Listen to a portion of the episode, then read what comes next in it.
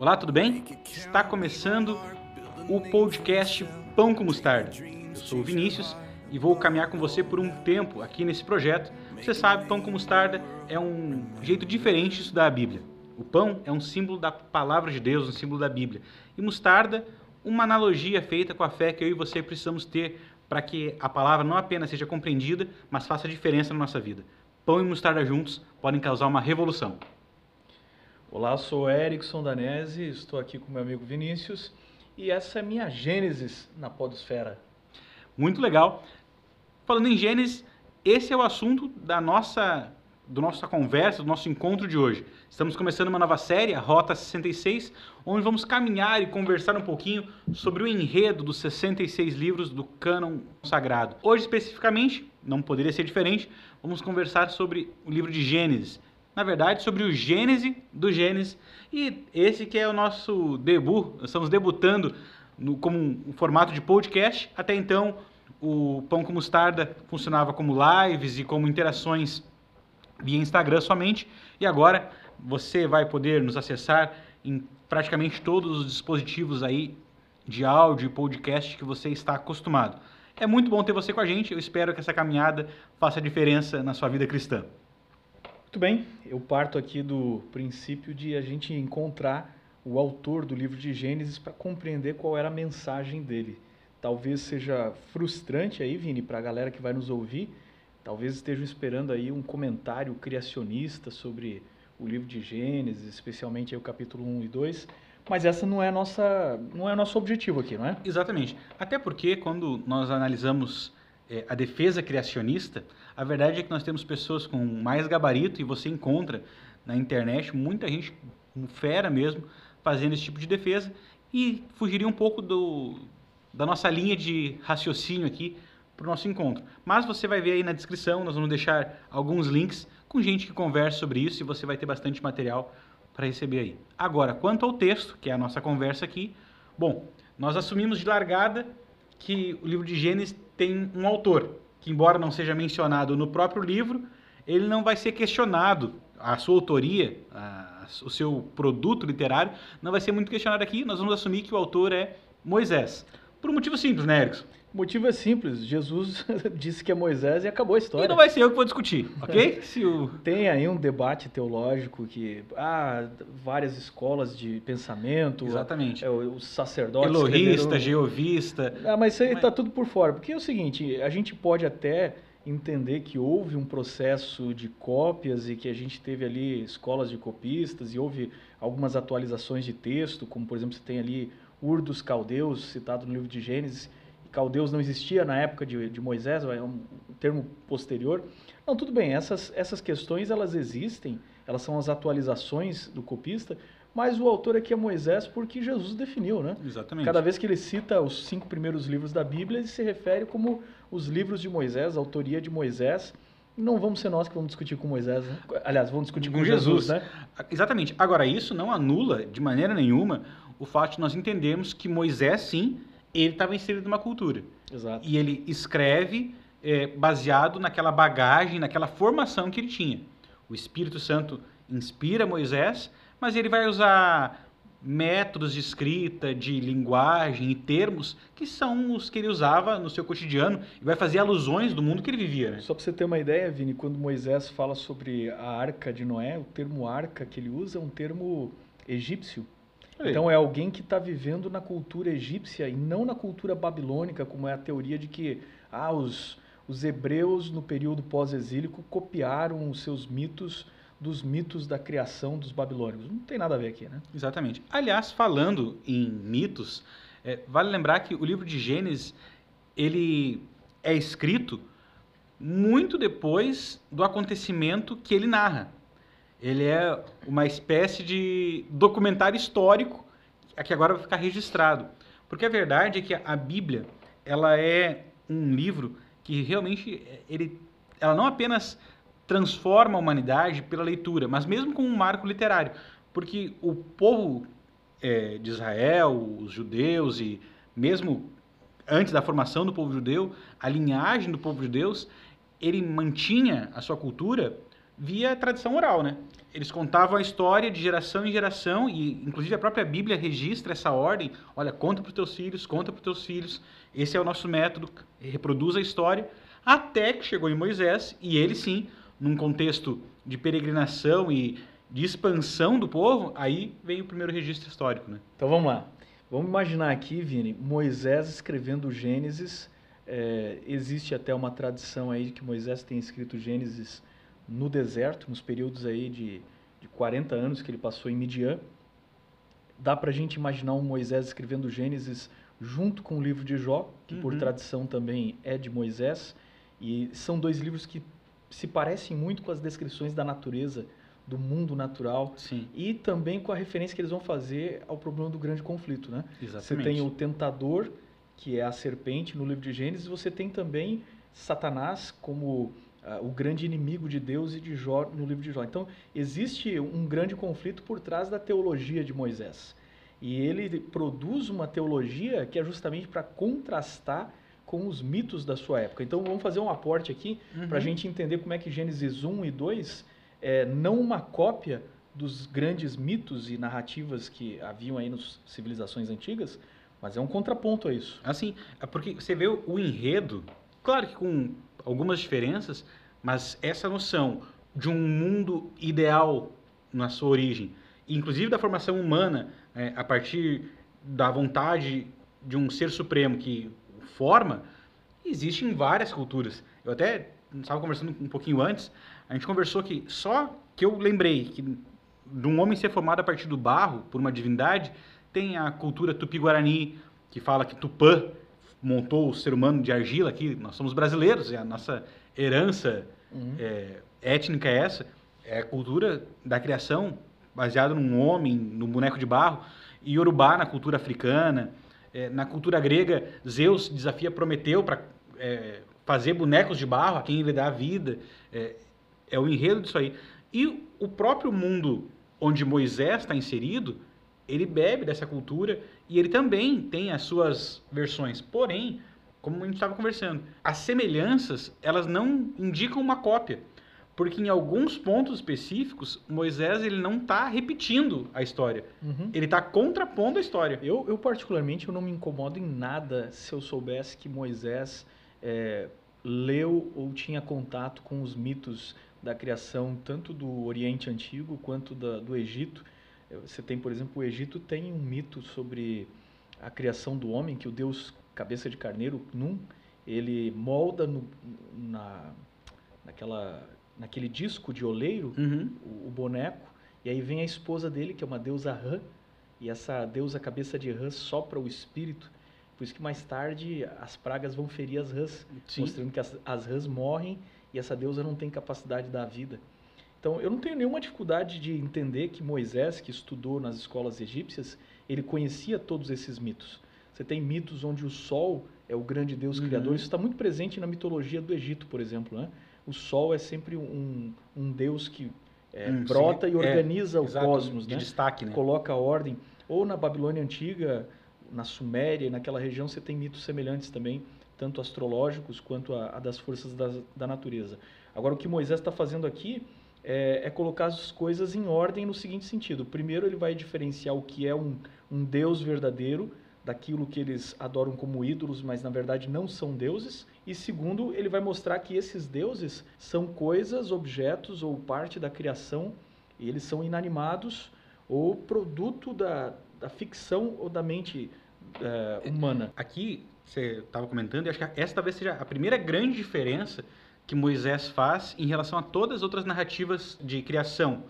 Então, que... o, o, relato não tem nada a ver aqui com a preocupação científica de descrever Exato. como é que Deus criou. Não, não existe preocupação científica aqui. A, a, primeira grande diferença é apresentar um Deus que é soberano de tudo e de todos. E esse porque... Deus é anterior a Exa todas as coisas. Exatamente, porque a, no, em outros povos que a gente vê assim, são deuses quase que exclusivistas. Uhum. Havia o deus dos é egípcios. O, é o deus nacional. O deus nacional. O deus da pátria, né? O deus babilônico, o deus tupi-guarani. Mas Moisés está apresentando um deus que não é judeu. Uhum. Assim, ó, no princípio criou Deus. Ponto. Não tem, não é o meu Deus, não é a- o meu povo. E aqui a primeira característica, para ele ser Deus de verdade, ele não tem ele não tem um início, ele não ele é o causador, que é uma Exatamente. causa que não foi causada por nada. a causa primária. né? Ele é a causa primária. Então, se pensar que, vamos pegar por exemplo Zeus, né? Zeus, ele não é ele não é um deus eterno. Ele nasceu na ilha de Nasceu. Creta. Exatamente. Ele nasce ali da, num contexto da história de Cronos e todo esse, esse negócio. Se você pegar Marduk, da Babilônia, ele é um ser que é filho de Enlil, é criado por Enlil. E Enlil, Enlil é um deus do vento, mas que tem origem em Anu, o deus celestial. E aí você vai Exatamente. indo até que você chega num momento em que a maioria das mitologias antigas falam que existia um caos aquoso, né, das águas doces e salgadas, e daquele caos aquoso surge o primeiro deus. divindades. No caso do Egito, é, surge uma montanha inicial, que é, a, entre aspas, tipo uma primeira pirâmide, Uhum. e o deus Sol emerge daqui, vai emergir daquilo ali. E aí você vê que várias culturas têm essa, essa teoria. A primeira pirâmide, tinha Olimpo dos gregos, uma origem para justificar o aparecimento de Deus. E você vê que Moisés ele não está nem um pouco preocupado Cara, com ele, isso. Ele, ele já chega esculhambando Ele com existe. tudo. Deus ele chega existe e esculhambando pronto. porque Deus está fora da criação. Exatamente. Deus não é o vento, Deus não é a terra, Deus não é as águas. Ele cria os céus e a terra e então essas coisas começam a existir. O tempo, o espaço, a matéria passa a existir da vontade desse ser que está fora do cosmos, fora do universo, né? Agora, E outra coisa engraçada é que Moisés não apenas apresenta um Deus que é soberano sobre tudo e todos, mas a- o processo de Deus e a ordem da criação também dão uma dica de um contraponto tremendo àquelas alegorias aqueles mitos que Moisés convivia.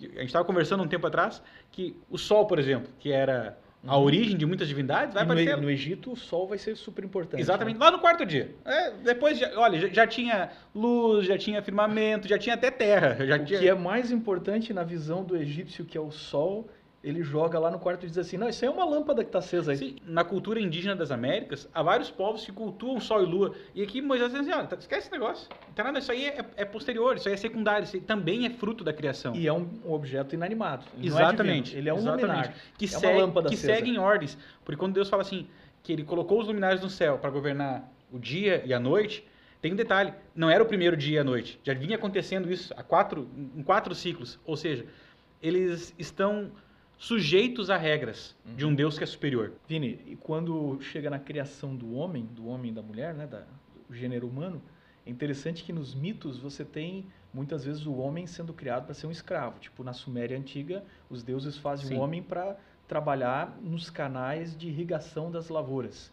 É, no caso dos gregos, o homem é um animal que os deuses e os titãs fizeram, não deu muito certo. Deu Não- ruim, deu ruim. Deu ruim ali, não deu muito certo, e aí para punir o ser humano, porque Prometeu e, e Epimeteu, que são os titãs irmãos ali que criam Uhum. o homem, eles roubam o fogo dos deuses e dão para o homem, e aí tem toda uma rebelião. Os deuses, para punir o homem, sabe o que, que eles fazem?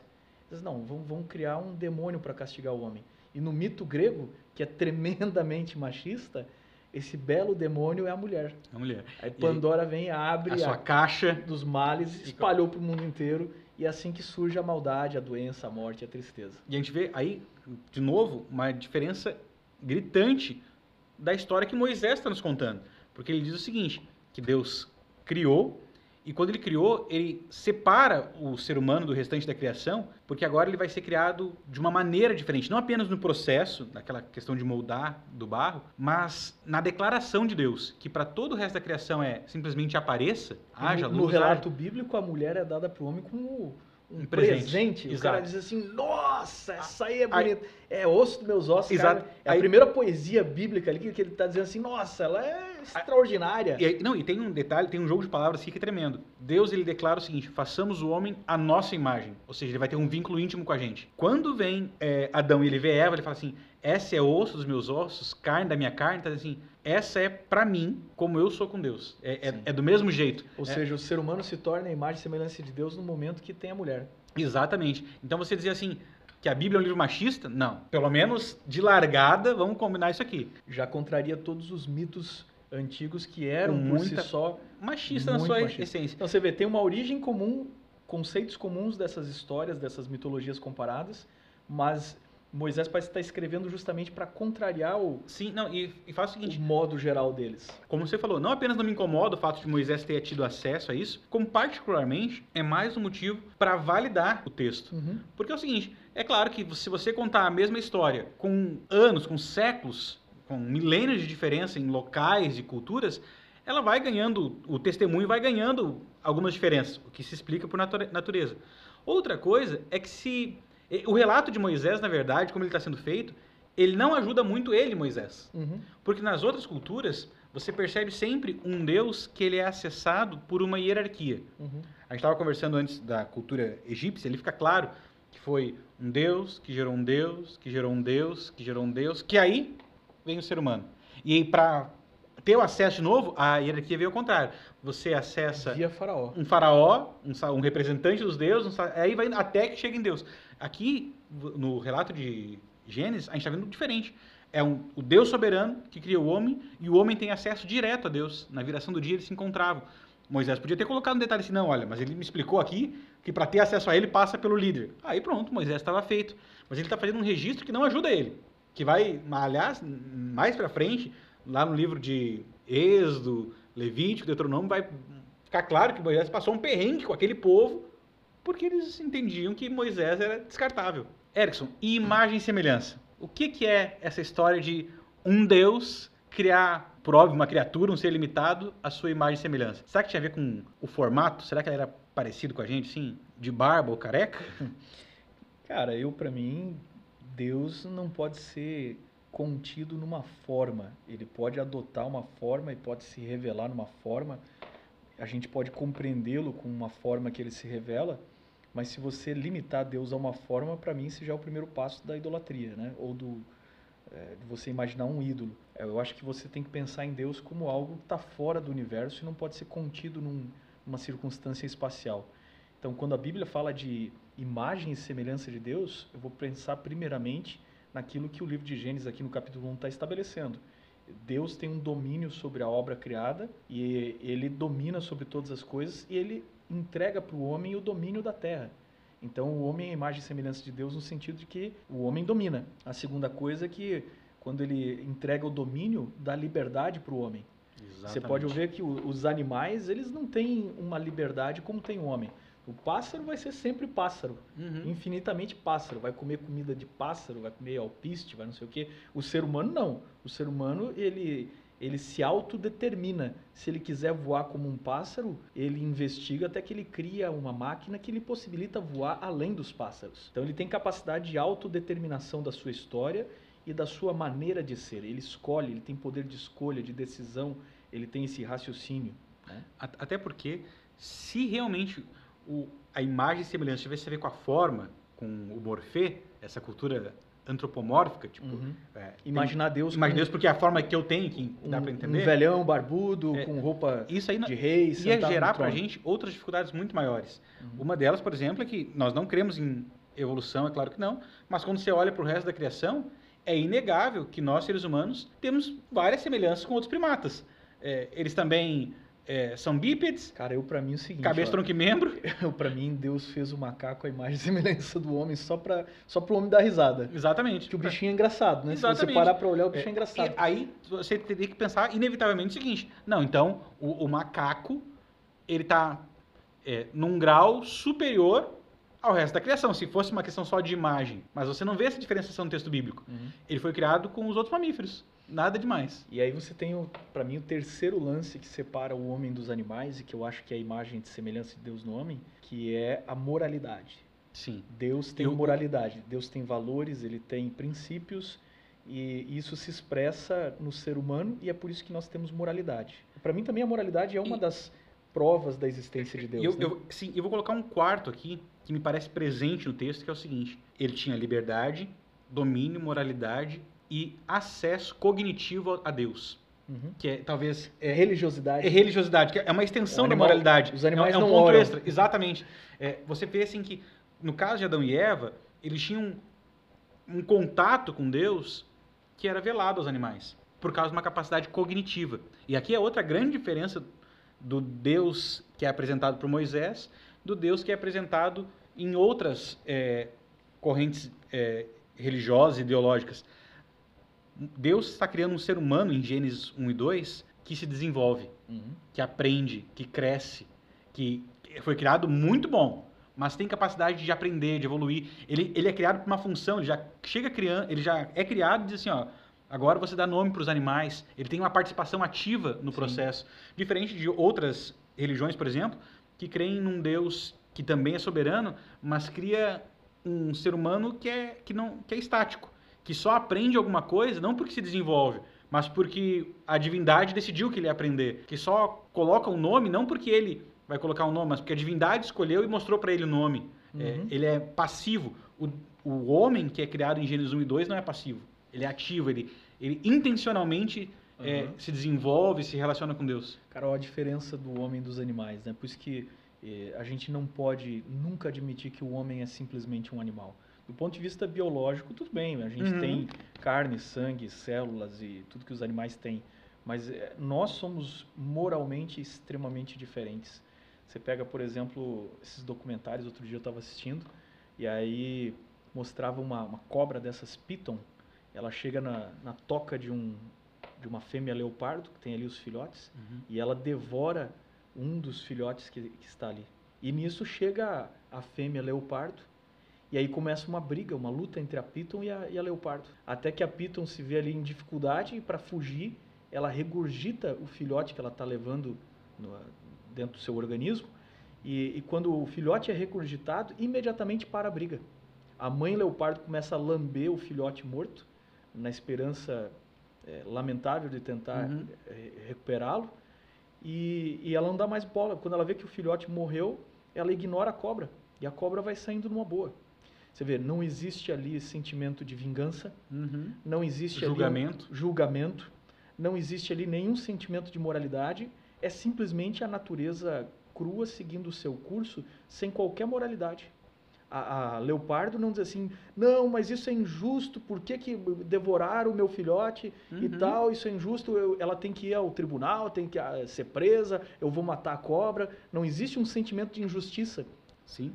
cada, cada vez que a gente cada vez que a gente expressa e a gente diz assim isso não é justo a gente está dizendo Deus existe É, tá ecoando um sentimento de justiça. cada vez que um, que um ateu diz assim olha olha se Deus existisse né isso Tal coisa não, não podia acontecer. não é justo que isso aconteça que Deus permita que isso aconteça cada vez que ele diz isso ele está dizendo que Deus existe Porque existe um padrão de justiça. existe um padrão de justiça então essa Exatamente. moralidade é a imagem e semelhança de Deus no homem Uhum. Perfeito. Outra coisa que eu percebo aqui também na criação, antes de nós darmos sequência para o texto, é que existe um método que é muito usado na Bíblia para chamar a atenção de uma coisa, que é a repetição. Você vê várias vezes na Bíblia a repetição de termos, de expressões. Então nós vamos... é a ênfase do autor né É, a ênfase do autor, dizendo, ó, isso aqui que é importante. Moisés falando para o público dele que alguma Exatamente. coisa é a chave Aí você vai ali, por exemplo, tem aquelas piadas famosas, né? O que, que veio primeiro, o ovo ou a galinha? Não, Moisés não se preocupa com isso. Moisés fala que Deus criou os animais, mas a gente não sabe se surgiu já um animal adulto ou um filhote. Não, a Bíblia não fala. O que ela fala e repete para você entender qual é a essência são duas expressões. Que houve tarde e manhã em cada dia e que ao final de cada dia Deus via que aquilo era bom. Numa única pancada, Moisés está sanando duas dificuldades que nós mais tarde acabaremos desenvolvendo com mais intensidade até do que ele na época dele. A primeira ele está mostrando que a semana foi uma semana literal de sete dias de 24 horas. Houve tarde manhã cada dia. Foi uma sequência simples. Não foram grandes períodos de tempo. Outra coisa que ele está mostrando é que na largada o mundo era bom, Uhum. muito bom. Nós não estamos melhorando, nós não, não estamos evoluindo, nós estamos regredindo. E pensando nisso, aí de novo faz a gente pensar na- no, no processo de escrita de Moisés. Porque ele estava escrevendo num ambiente muito árido, bem distante daquilo que ele estava descrevendo. Uhum. Era no meio do deserto, uma caminhada bah, injusta, cruel, árida. Ele está descrevendo um mundo, um- uma espécie de oásis no deserto. O Jardim do Éden era uma, uma figura do oásis. E eu entendo que isso aí, para aquele povo original, está dando dois recados. O primeiro é você saber o seguinte, olha, isso que nós estamos vivendo, vendo e convivendo aqui é fruto da guerra Uhum. do bem e do mal. É fruto da consequência do pecado. Mas isso, essa esperança de ir para um lugar que mana leite e mel, para uma terra melhor, na verdade nós estamos voltando para aquilo que devia ser. Então, eu para mim essa essa visão teológica de Moisés do grande conflito, ela é fundamental para entender Porque é o seguinte, Moisés ele vai ser a base para todos os outros profetas, né? Sim, Como é sim. que você vai saber que o cara é profeta verdadeiro? É sempre o princípio, ó. Se não falar Julga. segundo a lei e o testemunho, ou seja, Sim. se você não falar de acordo com o que Moisés falou, então Moisés é o primeiro. Ele é a base para você julgar todos os outros demais profetas. Tudo começa com Moisés. Então, a teologia de Moisés é uma teologia do grande conflito. Embora existam aí teólogos malucos de hoje em dia dizendo que não, o diabo não existe na Bíblia, a Bíblia nem fala do diabo.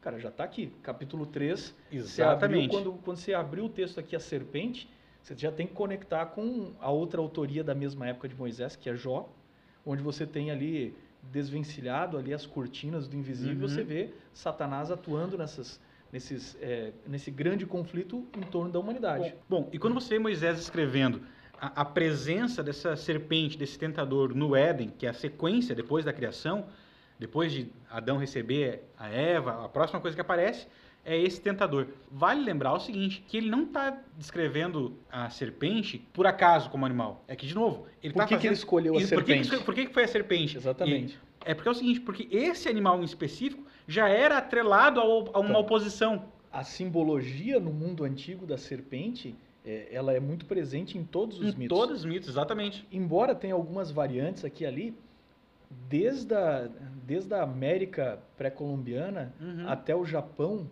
você vai encontrar sempre uma lenda é, de um monstro na forma de serpente ou de dragão, e ele é a personificação das forças malignas. Exatamente, a oposição. E sempre existe ali uma grande batalha cósmica entre um filho dos deuses ou entre o deus principesco que vai justamente lutar contra o poder do dragão. Você tem isso, Thor luta contra a serpente marinha, Baal de Canaã luta contra a, a serpente também aquática. No Egito esse também, eu me esqueci quem, quem é a pessoa, mas na, no passeio da noite há uma serpente marinha é, no Sim, mundo dos sim. mortos que quer tomar. Sim, tem ali a- o mito de Horus. Horus, de- exatamente, de tava Osíris. tentando lembrar Ele o- vai ao mundo dos mortos e, e no outro mundo, durante a noite, ele vai combater a serpente Apep, que é a serpente do Exatamente. caos. A, a figura da serpente é interessante que os antigos eles não têm muito esse, esse padrão semítico de dizer bem e mal, né? Uhum. É, é muito comum você ouvir eles falassem sobre o poder do caos.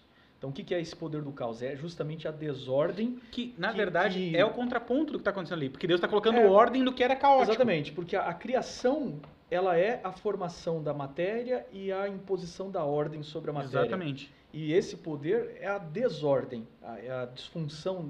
Então, quando ele fala sobre uma serpente, quando você fala sobre um dragão aqui, quando o, o egípcio, quando o cananeu, quando o israelita ouviu isso, ele sabia muito bem De quem que tá ninguém estava preocupado com cobra que falava. Ele sabia muito bem que Exatamente. estava se falando aqui de um poder sobrenatural que eram todas as forças malignas. O que está acontecendo aqui? Quando o leitor original via a história de uma cobra, uma serpente que falava, ele fazia automaticamente o link com o ser que é mencionado em Jó, Uhum. com o, Leviatã. acusador de Jó. É, é que é fácil, também o Leviatã. que é também o Leviatã. É fácil esse link.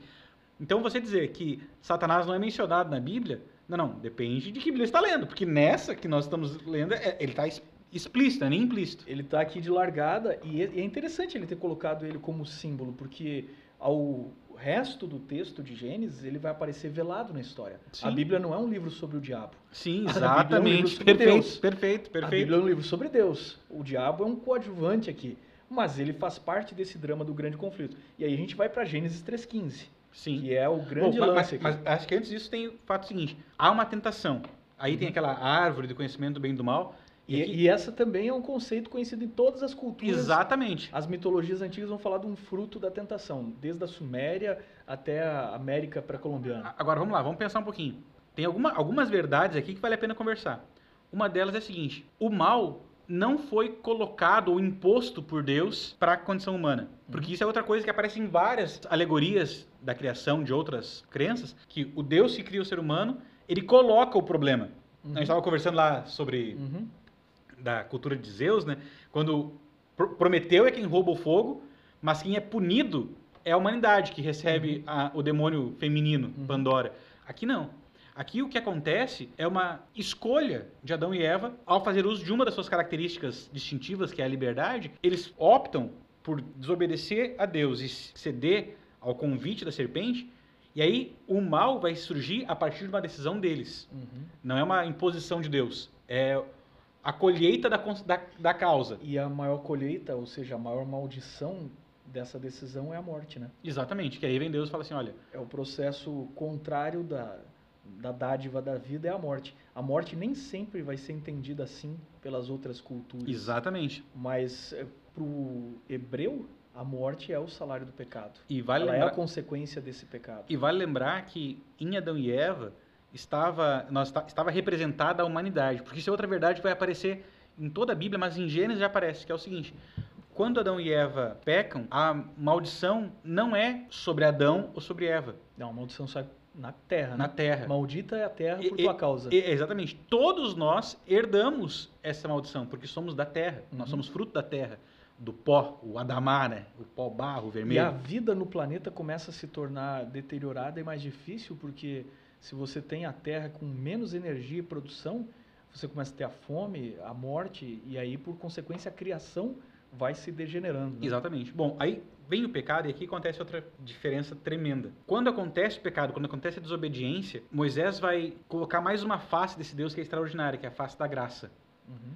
Ele vai se apresentar, aliás, tem um detalhe curioso aqui que Adão e Eva, eles porque tiveram contato com uma árvore proibida, eles tentam se esconder numa permitida. Uhum. Que é a mesma coisa que a gente faz, tipo assim, eu sou gordinho, assim, gordinho porque eu gosto de mim mesmo, na verdade eu sou gordo.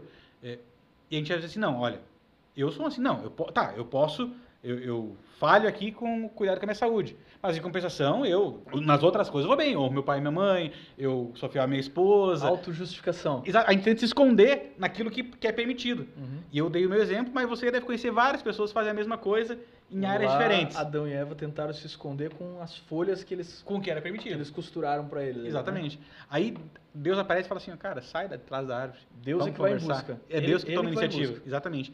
E quando ele encontra Adão e Eva, ele não apenas tem novas roupas que vão solucionar o problema, em vez daquela vergonheira de um cara gigante com uma folhinha de palmeira na frente. Que é a roupa do outro, né? A roupa do cordeiro que já morreu. Exatamente, um cordeiro que já morreu.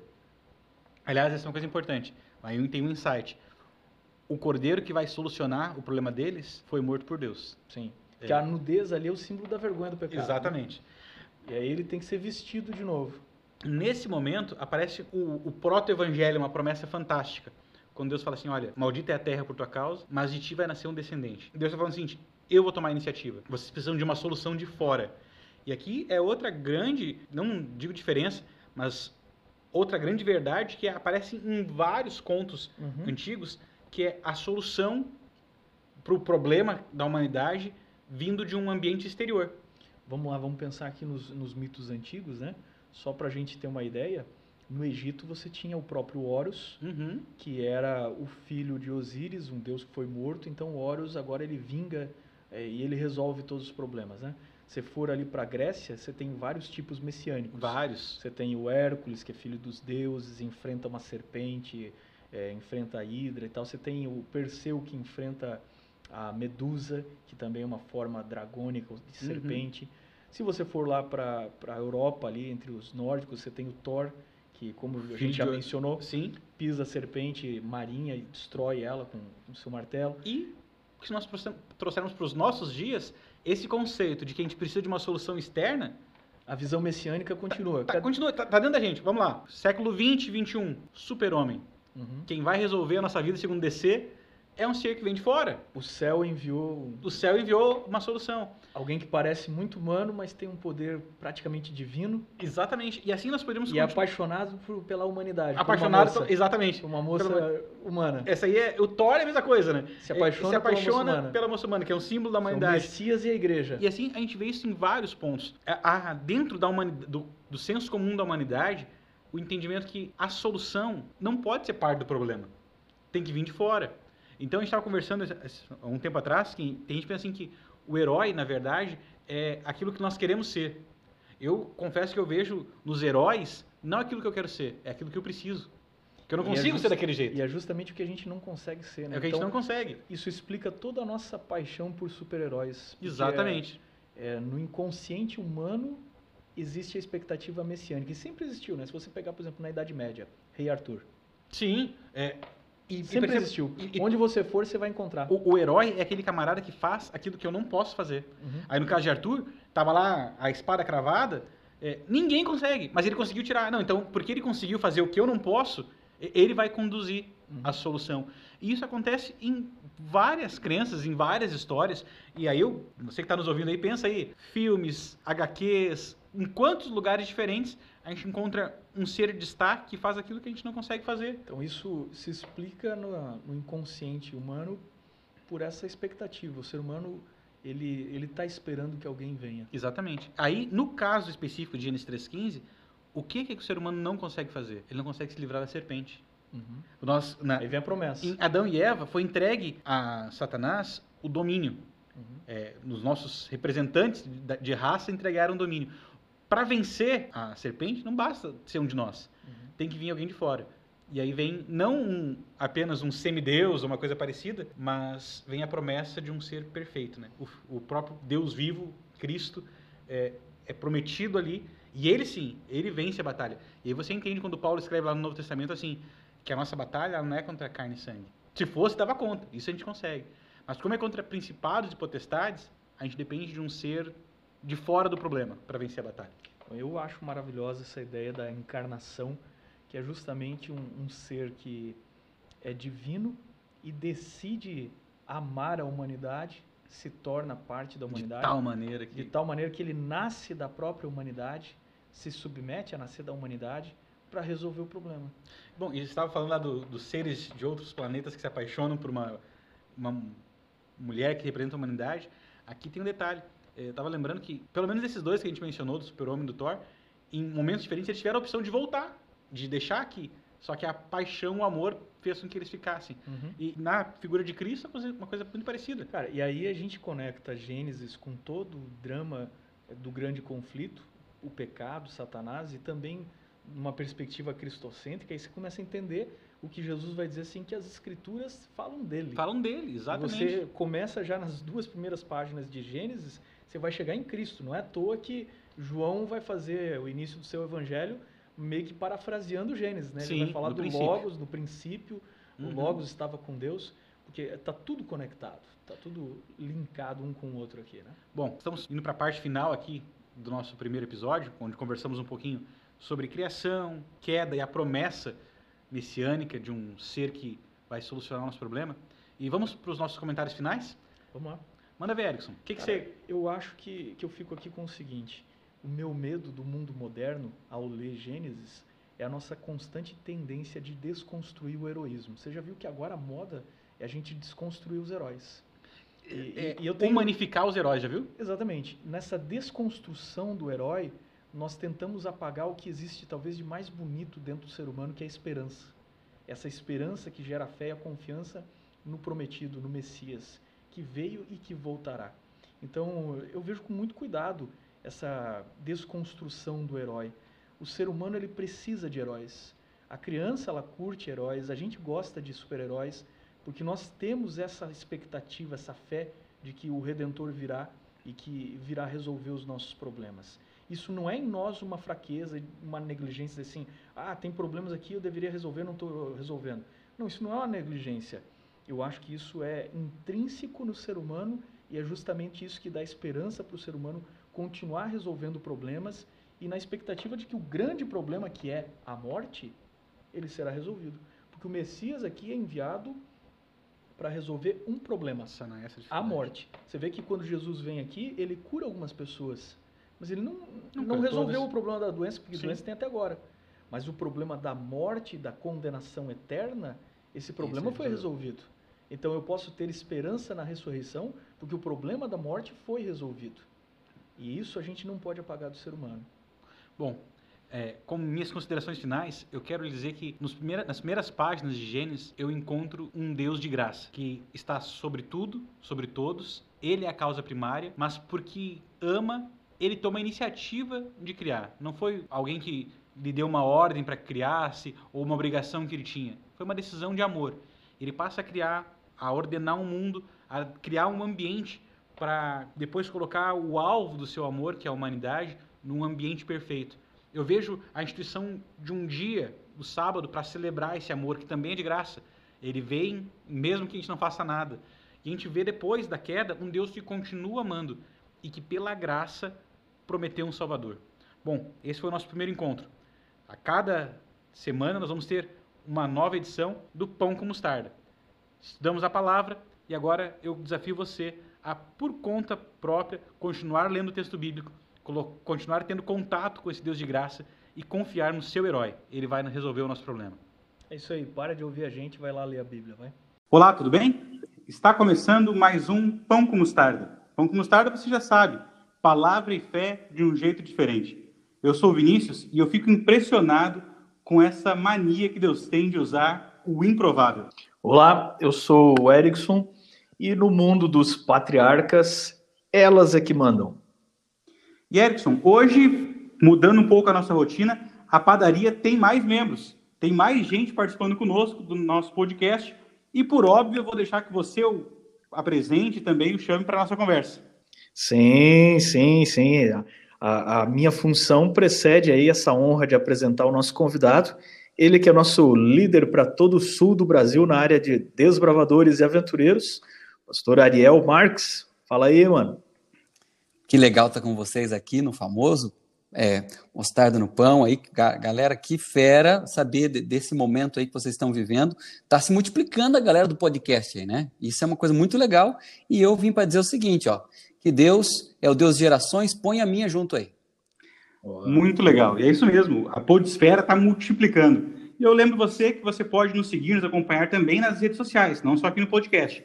Tem canal no YouTube, tem conta no Twitter, no Instagram. Vai ser muito legal interagir com você por esses meios também. Se você lembra, no último episódio, a gente terminou conversando sobre a Torre de Babel e como, a partir de uma única comunidade, se formaram várias nações, vários povos, vários impérios. E Erickson, a próxima coisa que a gente vê já é o chamado de Deus a Abraão. E eu acho curioso que ele encontra Abraão numa outra cidade, já não tem mais a mesma localização, é lá na cidade que depois vai ser chamada de Ur dos Caldeus, e Deus vai pedir para Abraão sair dessa cidade, e eu acho curioso que ele vai conduzir Abraão por outras cidades, o que me deixa claro que já existiam outras civilizações, outras sociedades naquela época. Com certeza. Dá para a gente ter uma ideia aí, Vini, que nessa época a gente está por volta de 2.900 anos antes de Cristo. Se a gente fizer uma cronologia, claro que isso é mais ou menos, né, aproximado, fizer uma cronologia com base na data do Êxodo, de acordo com o livro de Reis.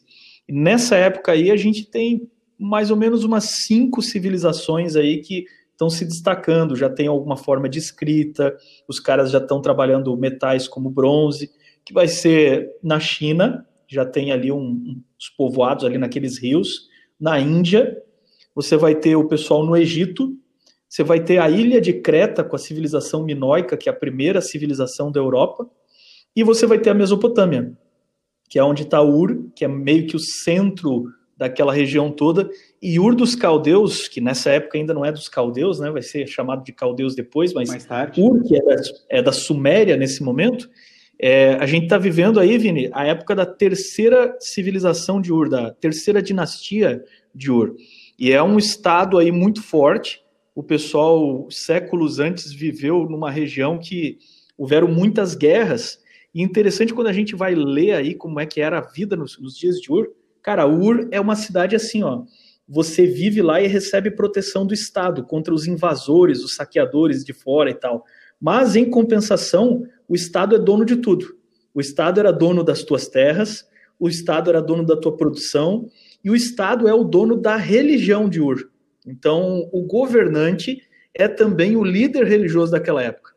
Então, Ur dos Caldeus é um, é um momento político muito interessante, viu, Ariel? Eu já ouvi falar desse negócio aí do Estado ser dono de tudo. Já ouvi é, falar. Exatamente. É, mas deturparam, deturparam. Se tá tudo deu errado, deturparam. Pode saber que não era para É, só não deu, só não deu certo em Ur porque não foi colocado do jeito certo, né? Exatamente. Exatamente, foi isso que comprometeu o processo. Cara, eu tava, eu tava lendo um livro aí sobre Ur dos Caldeus, sobre a Mesopotâmia, e interessante é o seguinte, os caras tinham uma espécie de contadores naquela época, eram tipo os cobradores de impostos, e aí eles ficavam contabilizando assim milimetricamente a sua produção. E você tinha que pagar impostos e tal, e o excedente você até podia vender, mas o Estado determinava quanto era o valor pelo qual você podia vender. Então, tudo era do Estado, inclusive a religião. Ou seja, a religião era uma religião que o governante controlava, e isso era centralizado numa torre, que aí lembra muito o lance da Torre de Babel, por isso que a gente começou lá é, repassando a Torre de Babel. A gente chamava essa torre de Zigurat, que era, na verdade, uma pirâmide escalonada, e lá no topo se fazia a adoração dos astros. Entre esses astros, em Ur dos Caldeus, o principal astro adorado ali era a Lua, o deus lunar. E aí é interessante, Vini, porque uh, o livro de Josué diz que o pai de Abraão, Terá, adorou deuses do outro lado do Eufrates. Esses caras não eram qualquer um, porque, tipo assim, você pega o nome ali, Sara, Sarai, é, que significa princesa, Abraão, que significa pai. Esse pessoal era uma nobreza, só lembrando que Abraão não era sumeriano, porque Ur está na Suméria, os sumerianos são um povo, os semitas são outro povo, mas nesse, nesse caldeirão ali do, da Mesopotâmia, ele é um cara muito importante que está vivendo por ali. E esse chamado se dá no meio de um contexto político muito interessante. O, interessante disso, desse, desse contexto aí é que você percebe o seguinte: o ateísmo é um fenômeno novo. Você vê todas essas civilizações aí, cada um tinha sua religião, seus, seu Deus ou seus deuses, né? Então, assim, é, é, esse ato de adorar, ele, tá, ele é do DNA do ser humano. Uhum. Ou o camarada adora a Deus, ou ele vai encontrar uma substituição em algo grande, a lua, o sol e tal, para adorar. Agora, outra coisa que me chama a atenção é que quando Deus chama Abraão para sair de Ur, e ele fala assim: Olha, tu vai para uma terra que eu vou te mostrar. Eu não sei se vocês já pararam para pensar nisso, mas a gente tem, de vez em quando, a gente ouve surgindo nosso meio: olha, as cidades elas são perdidas mesmo, tem que sair das cidades, e eu não estou dizendo para não fazer isso em algum momento, só comento que tem gente que usa essa menção de Abraão como uma justificativa. Olha, tem que sair das cidades porque as cidades são pagãs e tal. Mas engraçado que o local para onde Deus mandou Abraão, o local que ele mostrou, gente, era muito pior. Um dos caras em Canaã é, uma religião que os caras praticam um sacrifício humano. É a, é a religião Sim. que tem a prostituição cultural. É a religião de Sodoma e Gomorra. Então, quando você para para olhar a terra de Canaã, o reflexo dela é a cidade de Sodoma e Gomorra. Deus não vai mandar fogo do céu e destruir Ur, mas mandou fogo do céu e destruiu é, cinco cidades do Vale do Jordão. Tanto que tem assim, tem um ditado que é aquele assim, não tem pecadinho nem pecadão, mas quem lê Levíticos percebe o seguinte, Deus começa no capítulo 4, ó, oh, se alguém pecar por ignorância, se alguém matou por querer, assim, quando chega no capítulo 20, Deus faz um contraponto aos pecados de Canaã. Então ele fala assim no capítulo 20, versículo 3: Se alguém sacrificar a Deus Moloque, o seu filho, esse aí elimina do povo. Se alguém cometer um sexualismo, elimina do povo. Se alguém cometer incesto, elimina do povo. E dá uma lista ali, que é uma lista, tá louco, né? Você lê aquilo ali, você fala: caramba, o que, que é isso aqui? Né? Então, é, naquela lista ali, Deus é tão duro é, classificando assim uns pecadões em meio aos pecadinhos, dizendo o seguinte, gente, se vocês se comportarem igual essa galera de, de, de Canaã aí, vocês estão lascados. Porque olha só, então ele, Deus tem que dar, deixar bem claro a diferença, e o próprio Balaão, né, que é, que é um cara que não conseguiu amaldiçoar o povo de Israel, ele montou, ele disse, vou montar aqui um barzinho, né, aqui uma, uma boate, né, aí ele montou a boate, contratou uns sacerdotes bonitões lá, umas sacerdotisas, e aí convidaram o povo para adorar, e na adoração envolvia relacionamento sexual com, com, com o adorador, e a coisa descambou para alguma turma lá de Israel. Né? É que a balada em Canaã era pesada, rapaz. Bombava. Agora, o que eu percebo também é o seguinte: fica claro para mim na vida de Abraão que essa mania de querer achar que só importa o destino é bem nossa aqui no Ocidente, né? Uhum. Porque você vê a história de Abraão, o que está acontecendo na vida dele, na família dele, não acontece em Canaã, acontece uhum. na viagem. A impressão que eu tenho quando eu leio a Bíblia é que Deus valoriza demais o processo.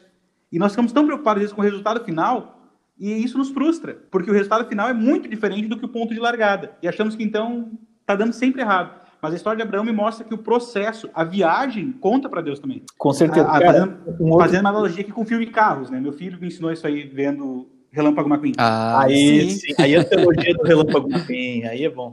Cara, outro, outro mito que eu acho que tem que perder com Abraão é o seguinte: é, imaginar ele sempre assim na figura que a gente vê dos desenhos bíblicos, assim, um vovozinho, assim. Ah, não, né? Cara. Ah, não dá, né? Não o dá. Bicho, o bicho era taura, como diz no Rio Grande, né? O homem era cerne, rapaz. Ele saiu ali de Padarã com 75 anos, acho que um pouco mais que isso. E aí, meu amigo, quando você vê os próximos momentos, ele está em Canaã, ele se envolve numa guerra ali contra quatro reis, e o cara vai lá e, e arrebenta, cara. E ele é um, ele é um sheik, ele é um daqueles chefes tribais nômades é, é um cara que é apto para guerra, é um cara que, com cento e poucos anos, ele está subindo a montanha lá com o filho. E ele, depois que, ca cara, que casou depois. O homem tá fazendo filho, o homem tá tendo filho, rapaz. O homem era sério, é, o, rapaz. O, o ponto-chave é o seguinte: a idade ali engana a gente. Porque fala 75, 75 hoje é uma idade aí de coronavírus, do risco e tal, né? Tá aposentado e tal. Mas é assim, é, a, ali ainda não era como no, no período fera, que a galera vivia quase mil, como Matusalém. Uhum. Mas é, ainda era um período onde, pra, principalmente para esse povo que Deus abençoou, há uma longevidade maior. E então, assim, chega a 75, 75 né? 175 Abraão. Exato. Então, com, com 75, galera, imagine ele uns quarentão, assim, tipo a gente. Oh! Inteiraço, assim e tal, bagual, como diria no Rio Grande do Sul. É. então, é, é, essa, essa figura assim do velhinho e tal. Outra coisa, isso que você falou, Vinícius, é bem interessante, porque Deus pede para ele deixar Ur, porque se Ur tinha uma, uma religião que obrigava a galera a estar no estado de seguir aquela religião, ele não teria liberdade de reconstruir. Aí a gente fala com dó dele. Não, coitado de Abraão. Aí ele teve que morar na tenda ali, naquela tendinha dele. Será que molhava dentro e tal? Então, assim, a gente apequena as coisas quando, na verdade, esse era um, era um modo de vida naquela época, né? Que, que até hoje alguns ainda vivem assim. Sim. Né? E, além disso, né? É, Abraão continua na posição, ele, ele é, um, é um rei ali, né? Ele tem esse status de rei perante os demais, né? Então isso, isso não pode ser desfeito. E o mais legal é o seguinte: Deus tem uma, uma bondade demais, né? Porque aquele povo ali era idólatra, é, a religião deturpada, só que Deus manda Abraão para lá e fala assim: e Abraão, tem mais uma, ó. não está pronto ainda a terra para você. Já vai rodando é por lá, mesmo. dando uma olhada, dá uma olhadinha. Só que a terra é dos caras ainda, não é para você conquistar ainda não. Não, o pior é a notícia de que a terra vai ser dos descendentes dele dali a 400 Da quarta anos, geração. Cara. Cara, não é nem do filho dele, cara. Não é nem do filho dele. E, aliás, o filho é, nasceu, hein? Falar em filho é impressionante o, a mania que Deus tem de pegar o improvável, né? Porque é o seguinte, ele vai construir uma nação, ele vai fazer um pacto com a humanidade para abençoar o planeta inteiro. Quem que ele escolhe? Começa escolhendo um camarada que estava numa sociedade pagã, de família pagã, de uma sociedade controlada pelo Estado de uma maneira absurda, que é casado com uma mulher estéreo. Pois o plano é justamente fazer um filho, não é possível que aquela cidade inteira não tivesse uma mulher que fosse fértil, não é possível. E aí você, Verdade. E você vai ver na sequência da história, eu não quero. Bom, vai, todo mundo já conhece a história, não vai ser um spoiler. O fato é o seguinte: na sequência da descendência de Abraão, isso vai acontecer de novo. Abraão, esposa é infértil, daí Sara fica grávida. Mas antes disso, Abraão tem um outro filho, Ismael. Podia continuar com Ismael, estava tudo certinho. Não, Deus escolhe com Isaac. Aí Isaac vai e casa com uma mulher que é estéreo. Aí Isaac tem mais de um filho. Tem Esaú e Jacó. De novo, podia continuar com, com Esaú. Mas Deus vai lá e pega Jacó, que adivinha, casa com uma mulher que é infértil. E isso é uma sequência. Deus parece que está de propósito pegando o improvável, aquilo que sai fora da rotina para deixar claro que tem mão dele por trás. Mas tem um outro lado da moeda. Sempre eu, eu consigo notar na vida desses homens que eles não eram marionetes. Deus está por trás, está deixando bem claro que ele está no controle, não está não tá pegando o caminho mais fácil. Mas na história de Abraão, Isaac, Jacó, eu vejo que o ser humano não foi feito um boneco. Porque se fosse, vamos combinar que podia escrever a história desses caras de um jeito mais bonito, né? Podia passar um pano, dar uma lustradinha, porque perfeitos eles não eram. Não, aí.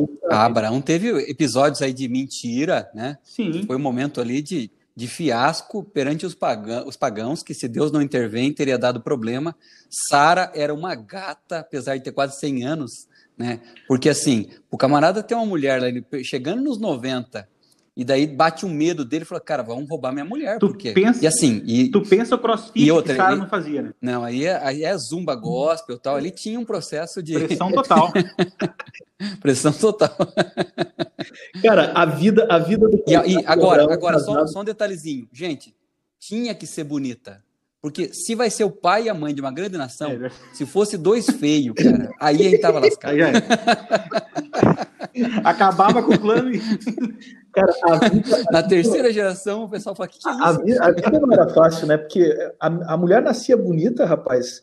Primeiro que ela já era invejada por todas as outras, então já era odiada por todas as mulheres, né? Depois ela era cobiçada por, pelos caras, como o faraó ali que quer roubar ela de Abraão. Então a vida, a vida era triste para a mulher, né?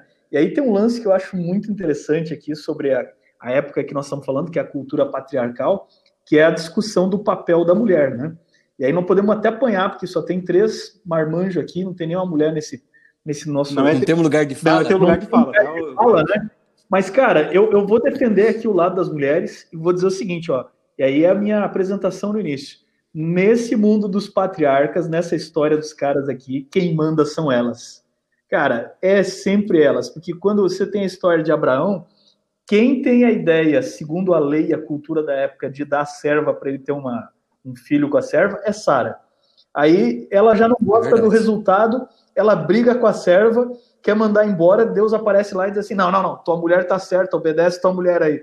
Aí manda o Agar embora, entendeu? Na história de Rebeca lá e de, dos filhos gêmeos, quem arma toda aquela presepada lá de Jacó e, e faz as peles lá para Jacó se disfarçar de Esaú e tudo mais, é a mãe.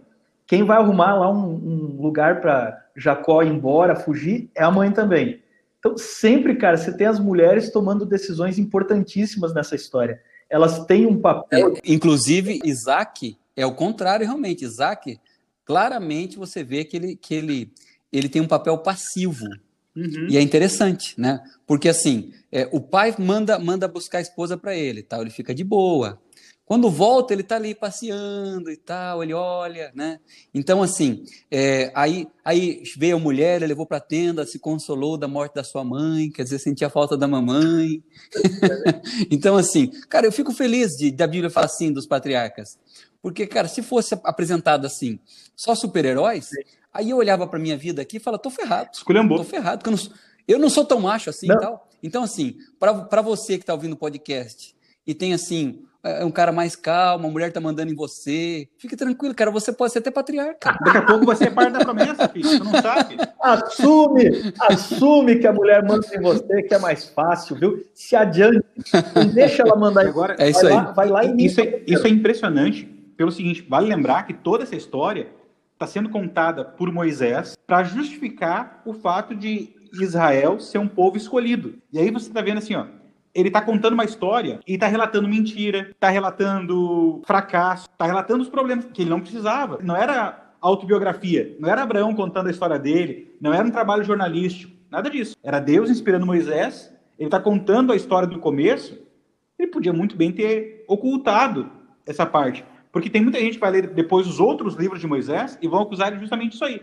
de ser machista, de ser segregacionista. Mas a largada da história mostra que Moisés não, não tem essa preocupação, muito menos esse intuito. Outra coisa que, eu, que fica para mim bem claro na sequência dos patriarcas é que eles eram bem diferentes entre si. A gente vê Abraão, um guerreiro, a gente vê Isaac mais passivo, a gente vê Jacó, um mentiroso, a gente vê José, um estadista, mas todos eles, eles são unidos para mim num detalhe curioso, que é o seguinte: prioridades. Desde que Deus tira Abraão lá de Ur e diz: Olha, em ti serão benditas todas as famílias da terra, eu vou abençoar quem te abençoar, vou amaldiçoar quem te amaldiçoar, é contigo o plano. A impressão que eu tenho é que Abraão e, os, e a descendência deles assumiu para si como prioridade número um o plano. O plano. E se for preciso pelo plano, tu vai mudar de cidade. Se for preciso pelo plano, tu vai aguentar uma aprovação, uma privação, tu vai passar perrengue, porque o plano era maior. E quando isso não, não fica tão evidente, a gente vê nas entrelinhas por que, que Deus escolheu essa linhagem. Esaú, por exemplo, é o exemplo típico do camarada que não tinha prioridade na vida, né? Porque por mais fome que tu tenha, não é possível que tu troque tudo por um prato de lentilha. Que fosse um prato de coisa boa ainda, mas lentilha, quem come lentilha? Trocou é. ali por um cup noodles. Pois é, não, não é, é surreal algumas coisas. Cara, e aí. Era só caminhar, era só caminhar um pouquinho e chegar na tenda do pai. Agora, eu concordo contigo essa questão da prioridade, porque assim, aqui a gente entra num, num, caminho legal que é a teologia da aliança, né? Exatamente. A aliança de Deus é com Abraão. Só que aquilo ali, gente, para alguns fico, podem ficar com ciúme. Quem sabe tem alguém aí que é de uma linhagem árabe ou alguém que não tem essa visão assim é tão bíblica, falando, poxa, mas como é que Deus escolhe um? Só que o legal é que Deus já, já revela de cara o, o esquema. Ele fala assim: aliança é o seguinte: é você, Abraão, você é o escolhido. Só que pra, eu vou escolher você para abençoar todas as outras nações. Então, esse conceito é muito legal. Ou seja, se Deus escolher você para uma função, não é que você é melhor que os outros, você pode estar cheio de defeito, porque Abraão era assim. Você tem, você tem seus pecados, Deus te deu uma missão. E você é o escolhido, não outro. Mas você foi escolhido por causa dos outros, ou seja, nunca é você, é pensando nos outros. Tem gente aí que tá pirado, o cara acha que tá, é, tudo, o mundo gira em torno dele. Não, a, a, mesmo o escolhido era para o uhum. outro. Até porque, se você pensar bem, claro que a presença de Deus é a, a maior bênção que o ser humano pode receber, ter a presença do Eterno junto consigo. Mas se tu pensar assim na largada da história, cara, essa escolha deu ruim para o escolhido. Uhum. Abraão tem que largar a família, ok, ele, ele mantém status de nobreza, mas ele perde a, a situação de nobreza, porque ele sai da, do local onde ele era nobre.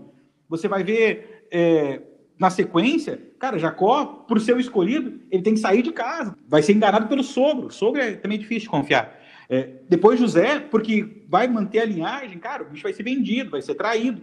É, a escolha, ela até pode gerar bênção para o escolhido, mas não é essa a regra. A regra é que o escolhido seja o abençoador. Agora tem um eventualmente Sim. na bondade de Deus você acaba sendo abençoado também. Tem um lance interessante aí, Vini, sobre essa questão de escolhido, e a gente pensar o porquê que Abraão foi escolhido, né? É, não foi por características específicas dele, porque ele era um cara melhor do que os outros e tal. Você tem na época dele o Melquisedeque, que é um cananeu, e ele é sacerdote do Deus Altíssimo. Você tem, talvez por volta dessa época aí, Jó, que é um personagem extremamente fiel e leal, mas Jó nunca foi escolhido para dele fazer o povo da aliança. Por que Abraão em específico? Quando você olha o livro de Gênesis, tem uma, uma parada aqui que é o Toledote, que são as gerações, estas são as gerações, uma expressão que usa muito em Gênesis, e o que a Bíblia está defendendo com essa teologia das gerações é que existe uma linha contínua para você identificar quem é o Messias. Vamos voltar lá naquele primeiro podcast que a gente falou dos heróis, da vinda do Messias e tal, desde a promessa de Gênesis 3,15. Como é que os caras iam saber que o Messias era o Messias correto? Então tinha as profecias messiânicas e tal, mas a gente viu que já tinha ali anti-messias ou anticristos que queriam se fazer como falsos messias. Mas como é que eu ia saber quem é o Messias verdadeiro? Então você tinha que rastrear a linhagem desse Messias através das gerações corretas. Então, é, Noé, 100, e de 100 você tem uma linhagem ininterrupta até Abraão, e essa é a linhagem. Entre os 100, um é escolhido. Desse daí, você vai ter então dos semitas, pronto. Dos semitas você vai ter a ah, linhagem de Abraão, e desse aí vai, vai ter que vir o Messias verdadeiro. Então, quando o Messias nasce, os caras vão dizer lá na frente assim, ó, ah, ele é da casa de Davi, da casa de Davi é descendente de Judá, o cetro não se arredará da casa de Judá, e Judá é filho de Israel, Israel é descendente de Abraão. Então existe esse conceito para identificar de onde nasce, onde nasce o Messias e qual é a linhagem para ter certeza de que esse aí é o cara certo. Existe um esforço ao longo de toda a Bíblia de preservar a linhagem do Messias. E é aí a aliança vai, a aliança vai se renovando, mas ela, ela mantém a, raiz anterior. Então, assim, aquela promessa lá para Noé, que ele foi abençoado, que recai sobre o progênito dele sem, ela continua. É por isso que Abraão vai fazer o rito da circuncisão e ele se torna para a família de Abraão e ele vai dizer assim: ó, esse aqui é o sinal da aliança. Por que, que era o sinal deles? A circuncisão era algo que outros povos já praticavam. Por que, que eles adotaram como tem uma foto aí, tem uma foto que foi colocada no, no nosso site, pode olhar lá o que é circuncisão. Não, tô brincando. Porque é, eu percebo também é o seguinte, só, pode falar. Para concluir aqui, a circuncisão ela é um corte, ela é uma, um sinal, como que dizendo assim, olha, o Messias vem, mas não pela minha força, da minha linhagem, do meu corpo. Ele vem de forma milagrosa pela minha linhagem. E é por isso que você termina quando chega ao Cristo. E quando a gente fala assim em linhagem, em gerações, eu percebo o seguinte: todos os patriarcas, eles tinham uma, além da prioridade, eles tinham uma outra coisa bem clara na mente, que é entender que era dever deles preparar a próxima geração. Legal. Porque você vê, nasceu Isaac, Abraão abriu mão de tudo para preparar o filho da promessa. Então vai ter aquele, aquela história famosa lá do Monte Moriá, qual que é o drama ali? É porque Abraão entende que não acaba nele, que a próxima geração é importante. Aí vem Isaac, é a mesma coisa. Todo o foco passa a ser a próxima geração, tem que preparar uma próxima geração. Jacó, a mesma coisa, são Doze filhos, doze tribos vão se originar, mas ele faz questão de preparar uma próxima geração. Todos os patriarcas entendiam o seguinte, que a promessa, a aliança, ela não acaba comigo. Precisa ser passada para uma próxima geração, tem que transpor esse abismo. E é curioso que a gente vive hoje numa sociedade que, para os dois lados desse gap geracional, nós temos problemas. Às vezes é uma geração que não consegue passar para a próxima a, a, fé, a herança, o chamado, e, a, e às vezes é a próxima geração que não consegue ouvir o que a história que aconteceu, porque esse é um detalhe. É, de todos esses aqui, quem ouviu o chamado foi Abraão. Isaac teve que acreditar no pai. Jacó teve que acreditar no pai e no avô é, José teve que acreditar no pai. São os dois lados que está acontecendo aqui. É uma geração preparando a próxima e a próxima entendendo que Deus se comunicou com as anteriores, que não é com você que a coisa vai começar. Uhum. Eu concordo muito com isso, tanto que eu falei no início que Deus é o Deus de gerações, coloca a minha também. Pelo seguinte, hoje eu tenho que entrar nessa benção aí também. Exatamente. E é muito legal é que Deus é Deus de pessoas, galera. E isso assim, dar, dar o seu nome ou você ser avalista de alguém é uma coisa bem complicada. Então, por exemplo, tem poucas pessoas que eu indico assim, e alguém pergunta, mas Ariel, você indica fulano? Né? Indico. Você tem alguma observação? Nada, né? Olha, Deus, ele, ele, é, ele é tão demais que ele faz o seguinte: ele pega uns caras aí que, que tem defeitos e ele fala assim: como é que você vai ser conhecido? Não, eu vou ser conhecido como Deus de Abraão. Eu vou é ser verdade. conhecido como Deus de Isaac. Genial. Então, assim, eu posso ser conhecido associado com Deus também. Ó, o Deus do Ariel é o Deus verdadeiro. Cara, isso é muito louco, porque quem somos nós para ter esse direito e esse privilégio? Se você estivesse inventando uma história para querer justificar o teu mito fundador como civilização e como povo, nunca ia escrever uma história dessa onde o teu pai fundador é um cara que mentiu e enganou todo mundo, cara. Nunca, nunca. Sempre o herói fundador, mas não, mas nunca, o herói nunca, fundador nunca. é um cara semideus, é um cara que ensinou tudo para a civilização, para o povo. Todo mito fundador inventado é uma lorota desse tipo. Quando você olha para a Bíblia, é um personagem extremamente real. Jacó é extremamente igual a todos nós. Ele é sujeito ao medo, à ambição, ele mente, ele faz de tudo, cara. E o mais interessante para mim dessa história toda é que essas presepadas que ele faz aí enrola todo mundo, né? Que aquilo que nós fazemos enrola os outros. Seja bom, seja mal, qualquer ato que nós fazemos. Isso é o livro de Gênesis, né? É, o, é os inícios. Como tudo foi iniciado, como você causou, como causaram a história. Então você tem dois, dois grandes, duas grandes pontas aí. Você tem o ser humano causando um monte de presepadas que vai culminar na, em todo esse ódio entre os irmãos, fruto da família bagunçada do Jacó. E esse ódio todo leva à venda de José. José cai escravo, vai parar no Egito e vai terminar a história, meu amigo, com José recebendo os irmãos de volta. E aí ele diz assim para os irmãos, depois que morre Jacó e tal, e aí os, os irmãos estão com pena, estão com medo que ele vai se, se vingar. Ele olha para os irmãos e para mim eu acho que é, é a tirada máxima da história ele olha e diz assim: Não foi vocês que me mandaram para cá, foi Deus quem me enviou para cá para preparar a salvação da nossa família, o caminho de todos nós. Cara, para mim, assim, o que, o que mexe comigo muito, toda vez que eu leio, assim, vem um monte de coisa legal na cabeça, é Gênesis 37, versículo 2. Porque assim, José tem uma história muito triste, mas a Bíblia fala assim, ó. Esta é a história de Jacó. Aí para. Tinha José 17 anos. Ou seja, para contar a história de Jacó, amigo, precisa contar a história de José. E Deus está procurando em cada família pelo menos um para aceitar ele e para ele transformar e para você ser uma benção na história da tua família. José é, é, uma benção na história da família dele, ele permanece fiel e a fidelidade dele traz para todo mundo ali, grandes bênçãos. Ou seja, cada família, gente, precisa ter pelo menos um. Às vezes você é o único na família aí. Cara, persevere, porque ali Ninguém conta a história de Jacó sem contar a história de José. De 12 filhos, ele sobressai. Então, assim, para contar a história de Deus, talvez vai precisar da tua história. É, as vidas, elas estão conectadas, né? Eu acho que o início de todas as vidas, de todas as histórias, estão conectados nesse ponto comum inicial. E lá no final escatológico, todos os inícios se conectam de novo em Cristo, né? Quando ele fecha, quando ele amarra todas essas histórias.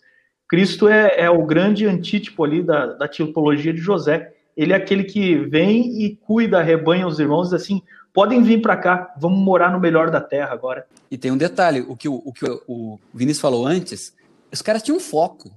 Então José, olha só, tem uma coisa que pouca gente fala.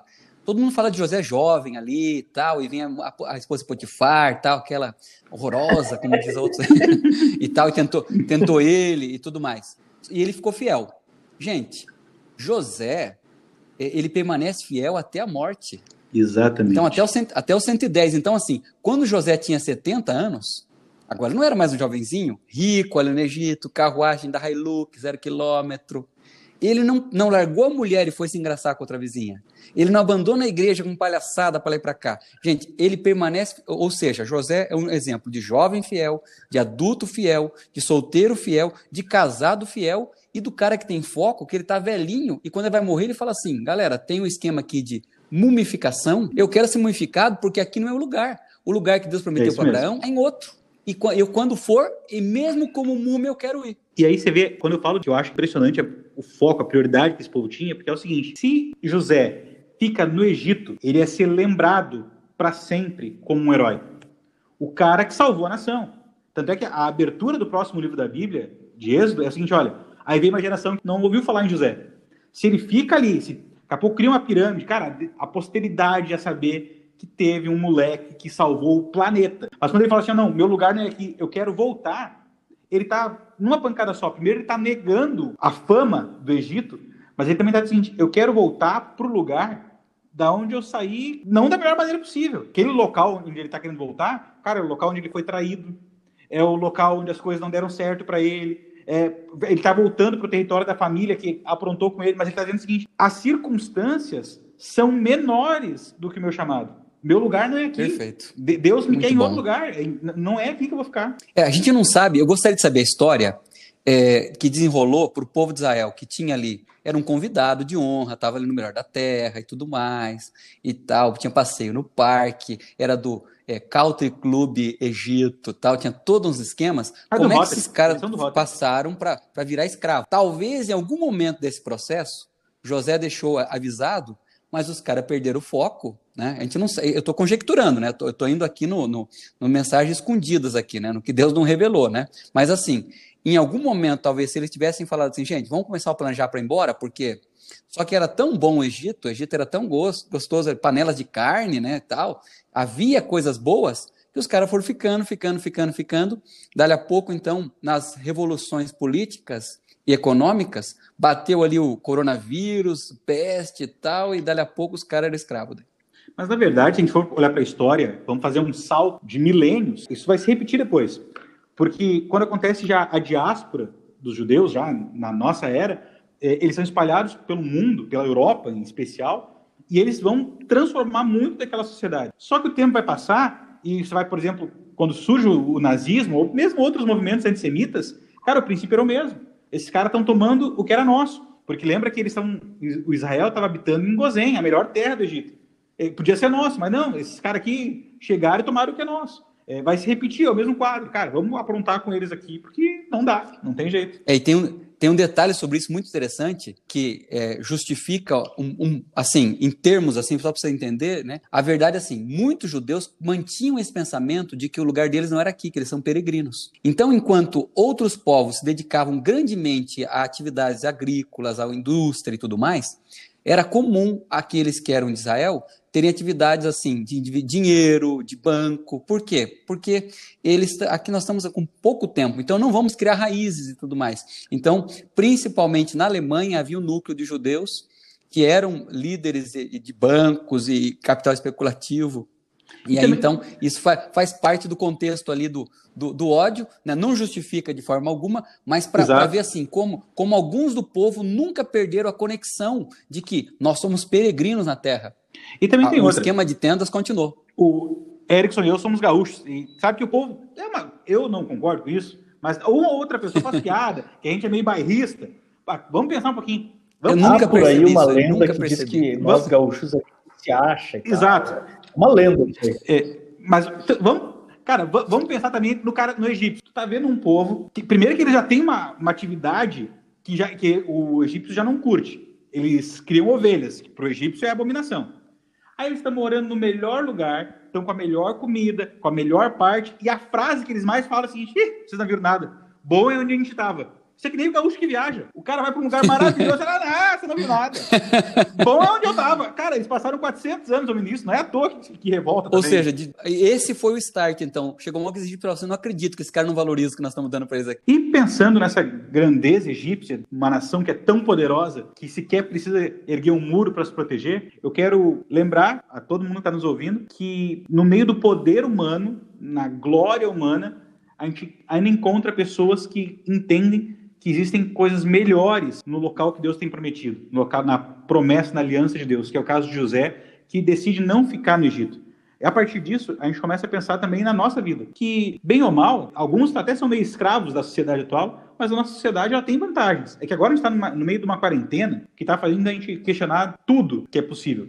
Mas vamos pensar um pouquinho. A gente está numa quarentena que nós temos internet, tem Netflix, tem comunicação, é confortável esse negócio. E aí, ainda assim, nesse momento, é preciso que se levante em nós uma geração que entenda o seguinte: a promessa que foi feita para nossos pais ela é maior. O lugar que Deus prometeu, ele é maior para a gente. A gente tem que buscar a bênção de Deus. E, queridos, bênção de Deus, quando eu leio Gênesis, eu acho muito legal porque é o seguinte: às vezes o cara que é abençoado é o cara que tem a trajetória mais difícil. Então, ó, o nó cego do Esaú, não tem na Bíblia aqui que o cara foi trabalhar. Não tem assim, Esaú foi trabalhar. Fala que ele foi caçar, fala que ele chamou 400 para ir de renca pegar lá o, pegar lá o Jacó, fala que ele estava conhecido ali como ele, fala que ele se casou com duas eteias, deu tudo certo no casamento, não tem nem assim, e o casamento dele estava horrível e tal, não tem nada disso. o cara tá numa boa, gente. Dinheiro, a herança do pai inteira para ele. Jacó, que é o abençoado, é vendido como ali, ali vai lá na situação longe para arrumar uma esposa, Aí lá ele, ele tem que se vender, no caso, né? Durante 14 anos trabalhando como escravo para para, para conseguir casar com as duas mulheres, dez vezes troca o salário dele, sai fugido, está com medo de morrer. Ou seja, bênção, meu querido, não é esse mundo que a gente vive aqui. A gente hoje vive, o início falou agora, eu concordo com ele, a gente vive melhor que os reis do passado. Exatamente. A, gente, a, a galera aqui, alguns aqui for, foram comigo lá para a Alemanha. Gente, a gente conheceu o, o, palácio onde viveu Lutero no final da vida dele, em Wittenberg. O banheiro é incrível, só que fica a uns 100 metros do, do, do palácio, né? Então, é, assim, o cara mais rico daquela época tinha um pinico embaixo da cama. Então, é o seguinte, a verdade é que hoje, quem uma família de classe média tem ar-condicionado, come o que quer, pede pelo iFood, a gente está vendo bem pra caramba.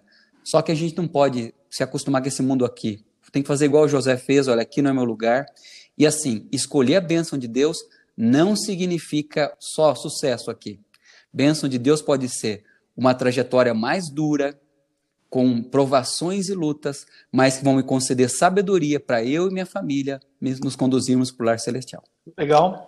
Eu fecho aqui com o princípio da continuidade, né?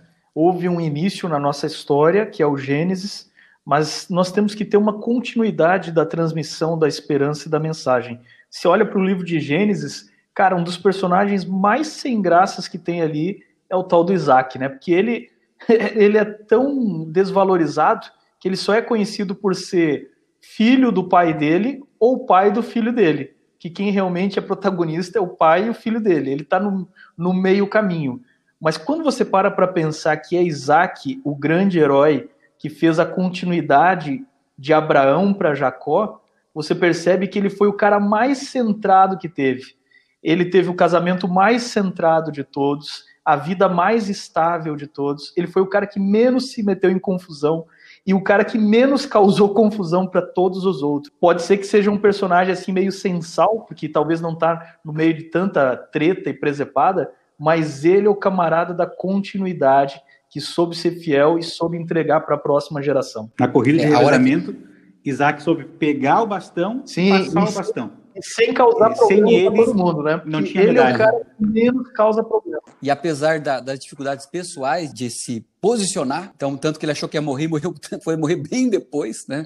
Fez uma pegadinha na morte dele ali com a galera. A hora que ele abençoa, de forma enganada ali a Jacó, chega Esaú e ele fala assim: seu irmão foi abençoado e ele será abençoado. Então, assim, o, o, o, segredo desses caras era o seguinte: o respeito deles, a confiança no plano de Deus, era, era isso era intocável, independente do caráter fraco ou forte. Queridos, esse foi o nosso livro de Gênesis, terceiro capítulo e último desse livro. Nós abriremos o próximo conversando sobre Êxodo. Erickson, eu penso que é um bom momento para a gente terminar aquele nosso jeito sutil e tradicional de sempre. Ah. Agradecer, primeiro agradecer ao pastor Ariel por ter estado conosco, foi muito legal. Ah, foi, muito, foi muito legal participar, obrigado, galera. Foi show. E da nossa parte, Érico e eu, gente, obrigado por terem estado conosco. Agora desliga esse celular, apague esse é computador é e vai ler a Bíblia.